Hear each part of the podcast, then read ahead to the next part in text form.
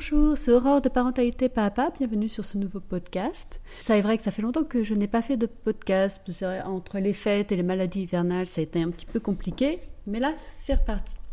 Alors, aujourd'hui, de quoi je vais vous parler? Je vais vous parler des accords de Toltec. Pourquoi je vais vous parler des accords de Toltec? Parce que, euh, vous savez, très souvent, nos enfants, quand ils vont à l'école, que ce soit... Euh, en maternelle ou en primaire, on dit souvent les enfants ils sont méchants entre eux dans la cour de récré. Très souvent il y a des mots qui, blessent les uns et les autres. Et euh, on a envie d'apprendre à nos enfants à se défendre contre ça.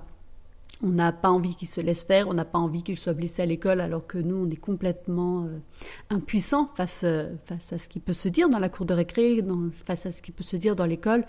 Et très souvent on, voudrait en fait une petite souris des fois, on voudrait euh, choper l'enfant qui a dit du mal à notre enfant, qui l'a fait pleurer pour, euh, pour lui rejeter toute notre colère.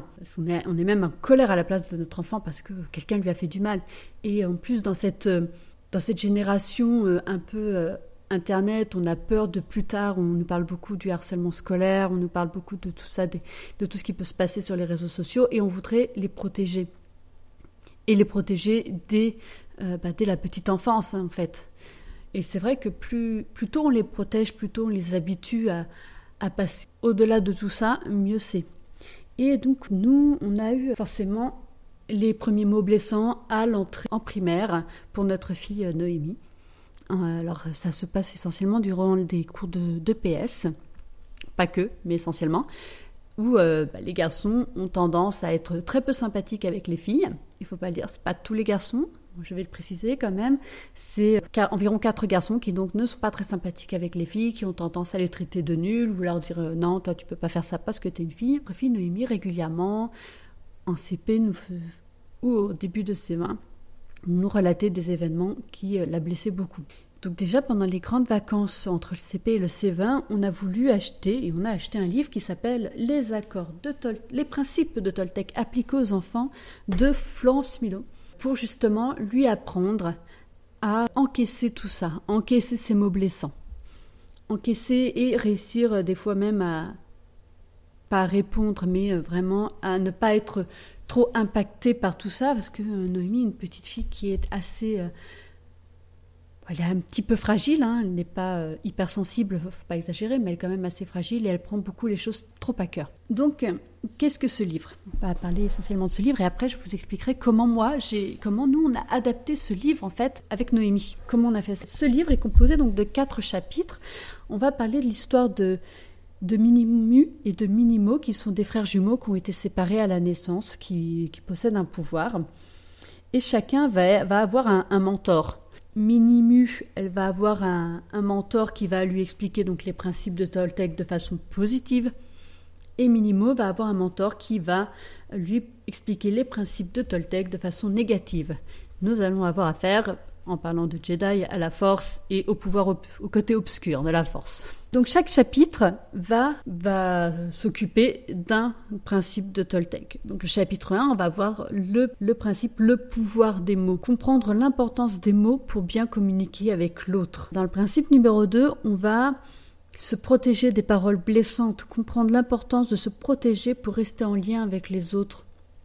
Et dans le principe numéro 3, donc on va dépasser ces scénarios d'anxiété, comprendre mieux la pensée et à quel point les suppositions sont le piège de l'imagination. En fait, on va voir comment nos interprétations peuvent modifier notre rapport avec les autres. Et dans le principe numéro 4, donc c'est trouver sa propre justesse, comprendre de manière imagée que chaque jour notre mieux change. Si euh, on est malade, si on est fatigué, si on a vécu un, événement douloureux, on n'est pas forcément au top de sa forme et on est forcément moins bien que si on est en pleine forme et que tout va bien dans notre vie à ce moment-là. Et donc chaque principe, pour chaque principe, donc on va avoir un, on va avoir le côté de minimu, le côté de minimo, les explications des, des différents euh, mentors. Chaque principe va être décrypté déjà dans un coin par an pour expliquer les principes de Toltec aux parents et dans un coin enfant pour expliquer le principe de Toltec aux enfants. Et dans le coin enfant, il va y avoir des exercices en plus pour exercer son euh, pouvoir de Toltec. Et donc on finit évidemment par une conclusion avec un combat final entre Minimu et Minimo qui vont mettre euh, en, lien leur connaissance avec leur mentor et qui vont découvrir en gros le, pouvoir du yin du yang, que tout n'est pas tout rose et tout n'est pas tout n'est pas tout blanc, tout n'est pas tout gris, tout noir, il y a, il y a du gris au milieu. Alors je vais juste euh, parler plus précisément des deux premiers principes de Toltec, que sont le principe 1 et le principe numéro 2. Je vous inviterai pour lire, euh, à prendre le livre, hein, pour lire les autres. Mais euh, je vais juste me concentrer sur ces deux premiers principes. Pour commencer avec le principe numéro 1, donc le pouvoir des mots, c'est vraiment faire comprendre à l'enfant que ce qu'il dit, ça peut blesser les autres. La manière dont il le dit également.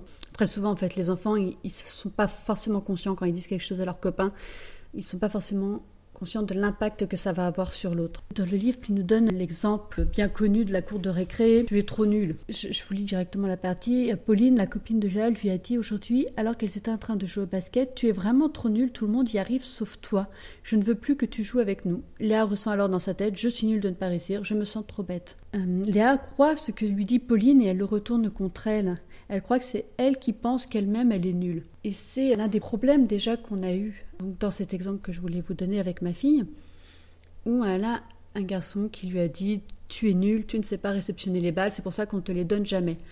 Et du coup, elle se met elle-même à penser je suis, je suis nulle, je ne sais pas réceptionner les balles, je suis nulle en EPS. Et euh, c'est cette pensée qui devient un peu euh, la sienne, ce qui est assez dangereux parce qu'elle y croit. Du coup, elle se conforte dans cette idée qu'elle est nulle. Et en fait, c'est le cercle vicieux. On, me dit que je suis nulle, donc je suis nulle. Donc tout effort devient inutile puisque je suis nulle. Et voilà, et en fait, elle y reste. Elle reste dans cette croyance qu'elle est nulle pour réceptionner des balles. Alors nous, qu'est-ce qu'on a fait? Bah, Outre le fait qu'on a lu ce, ce livre pour lui expliquer que l'impact que les mots peuvent avoir. Alors ça peut être surtout, euh, ce principe c'est surtout pour lui expliquer l'impact de, l'impact de ses propres mots, mais aussi l'impact des autres dans le fait où elle a cette croyance qu'elle est nulle parce que quelqu'un le lui a dit. Ce qui peut essayer de, changer un peu son état d'esprit. De lui dire, c'est pas parce que quelqu'un t'a dit que tu étais nul que tu es nul. Pour euh, conforter cette idée, nous, on, s'est entraîné avec elle à faire des lancers de balles. Lui a montré qu'en fait, euh, non, parce qu'elle réceptionne assez bien les balles chez nous. Donc c'est la pensée de l'autre enfant qui lui a fait penser qu'elle était nulle. La critique de l'autre enfant qui lui a fait penser qu'elle était nulle. Du coup, ça lui redonne un peu euh, confiance en elle de savoir ça, de savoir que c'est pas parce que l'autre te juge comme ça que tu l'es. Euh, le principe numéro 2 est celui qu'on a beaucoup plus travaillé avec elle, qui est donc le bouclier, se protéger des paroles blessantes. Parce que justement, au départ, on était parti, donc euh, je raconte un peu l'histoire. C'est Noémie en fait à cours de sport le mardi matin et le jeudi soir et euh, depuis le CP. Et régulièrement le jeudi soir, moi je la récupère d'assez mauvaise humeur ou les larmes aux yeux. Et euh, il y a un jeudi soir en fait où c'est moi qui ai fini par... Euh, j'ai fini par lui dire, écoute, j'ai vu que ton prof de sport est là, est-ce que tu veux que je lui en parle?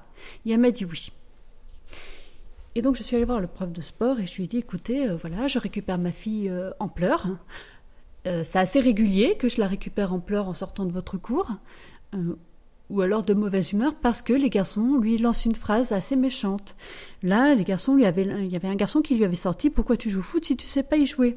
Que je dis au, de, professeur de, PS que c'est assez régulier, que c'est quasiment à chaque cours de PS qu'elle reçoit des critiques et des remarques blessantes de la part des garçons de certains garçons bien précis dont j'ai évidemment donné les noms. Après, donc euh, le, professeur a dit qu'il en parlerait à la rentrée aux garçons pour leur rappeler les règles de camaraderie et d'équipe. Mais il me sort, euh, oui, mais aussi Noémie prend les choses trop à cœur. Oui, c'est vrai, ma fille prend les choses très à cœur, trop à cœur peut-être, mais j'avoue que c'était quand même déplacé de la part du professeur, que je l'ai mal pris. Je trouvais ça déplacé de la part du professeur de me faire la remarque. Je ne l'ai pas très bien pris sur le moment, même s'il avait raison. Donc, c'est pour ça que j'ai essentiellement travaillé donc le principe du bouclier, de se protéger des paroles blessantes avec Noémie. Et euh, les exercices, on, a, on a relu donc euh, le principe du bouclier. Donc, le livre on raconte qu'il y a deux éléments importants à retenir dans ce principe. C'est déjà qu'un ami te parle, il te parle toujours de lui. Ce qui veut dire que le garçon qui lui a fait une remarque sur la manière dont il réceptionne la balle se, lui parle de lui et non pas d'elle. Et que quand les critiques t'atteignent, c'est que ton bouclier a des trous et cela révèle un manque de confiance en toi. C'est vrai que euh, les jeunes enfants, très souvent, manquent un peu de confiance en eux, surtout si euh, ça fait un an qu'ils entendent de la part de leurs copains qu'ils sont nuls en sport. Donc Noémie a fait les petits exercices qui sont proposés dans le principe numéro 2 et on a pu découvrir que ce n'était pas la remarque euh, du garçon du jour qui l'avait le plus blessé, mais ça lui rappelait la remarque qu'un autre garçon lui avait faite justement sur sa manière de réceptionner les balles. Et c'est cette remarque-là, cette critique-là qui l'a blessé. Et c'est euh, le, garçon du jour qui lui avait sorti euh, Pourquoi tu joues au foot si tu sais pas y jouer? Ça lui avait fait un rappel sur ce qui l'avait blessé il y avait plusieurs jours sur le garçon qui lui avait sorti. Pour ça qu'on te passe jamais la balle, tu sais pas les attraper, t'es nul. Donc on a travaillé essentiellement sur ce garçon-là, sur ce problème-là. On a donc petit exercice qui a révélé ce problème. Le premier exercice demande de voyager dans la tête de la personne qui vous a blessé, qui l'a blessé, l'enfant, pour comprendre sa vision du monde comme si on était à sa place. Et après, il faut dessiner, imaginer et dessiner sur une feuille de papier ce qu'il se passe dans sa tête à lui. Pourquoi il l'a traité de nul? Parce qu'elle ne savait pas réceptionner une balle. C'est vraiment essayer de comprendre l'autre, puisque la critique, en fait, il se critique lui-même. Après, il lui donne une petite euh, énigme à résoudre. Si quand l'autre parle de toi, il parle en fait de lui de manière détournée, alors quand tu parles de l'autre, tu parles aussi de toi, de ce que tu n'aimes pas chez toi, car c'est plus facile de voir les défauts chez l'autre que chez soi. Pareil, on demande de reprendre une feuille de papier et de dessiner une personne, qu'on écrit à l'intérieur de cette personne des critiques sur elle-même, sur cette personne, ce qui l'énerve chez nous, euh, voilà. Donc, euh, elle dessine une personne, elle décrit tout ce qui la met en colère, tout ce qui la met, tout ce qu'elle n'aime pas en fait chez cette même personne. Et après, il faut regarder ce qu'on a écrit pour euh, prendre chaque critique et les retourner contre soi afin de, mieux connaître euh, nos envies et nos peurs. Donc elle nous a fait un, très joli dessin du, garçon en question. Euh, elle a écrit tout ce qu'elle n'aimait pas chez lui. Alors, juste dénoter une peur, une peur de rater, une peur d'être un manque de confiance en elle, en fait, qu'on connaissait déjà, connaissait déjà un petit peu.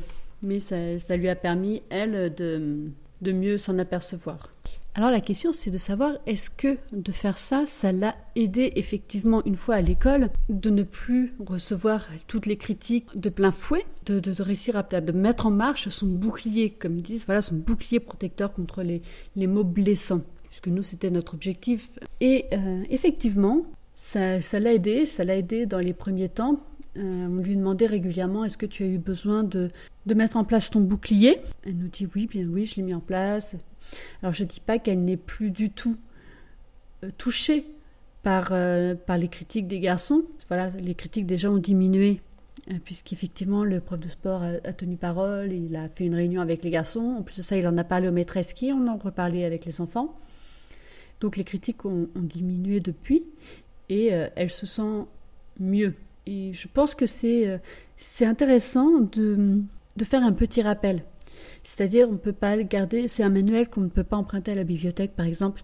C'est vraiment un manuel qu'on achète, puisqu'il faut faire des rappels de temps en temps. L'enfant, sur le, sur le coup, euh, bon, bah, il a été blessé, on lui explique les accords de Toltec, les principes de Toltec, on, fait les exercices avec lui, mais après, au bout d'un moment, s'il continue de ne pas pratiquer, de ne pas lire la petite histoire de temps en temps, de, faire un petit rappel, il oublie et il revient dans ses, bonnes habitudes, mauvaises habitudes plutôt, pour le coup, de, ne pas mettre en place son, bouclier. Le problème est dans un autre des principes de, dire des paroles blessantes sans faire attention aux conséquences. voilà, c'est un petit livre vraiment que je recommande parce qu'il nous est bien utile.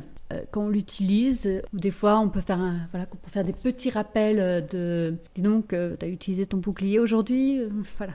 Dans ce podcast, je voulais vous, vous, montrer, vous expliquer comment on a mis en pratique un, livre très intéressant pour aider notre fille à, s'en sortir en cas de, de, conflit dans son école, dans sa classe surtout, et qui peut être aussi utile en fait lors de petits conflits entre frères et sœurs ou avec les cousins et les cousines. Euh, voilà, qui donc un, livre vraiment que je recommande ou pour faire des petits exercices avec les enfants. Alors c'est vrai que hum, avec un enfant plus jeune, euh, par exemple avec notre fils de 4 ans, on lirait les histoires, mais on ferait peut-être pas forcément les exercices parce que c'est encore un petit peu compliqué.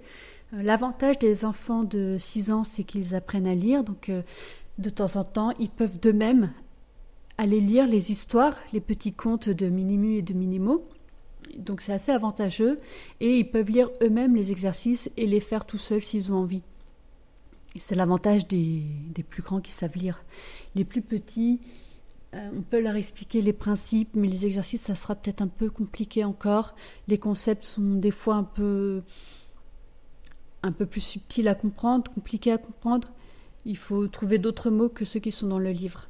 Ça, c'est mon, euh, mon avis personnel.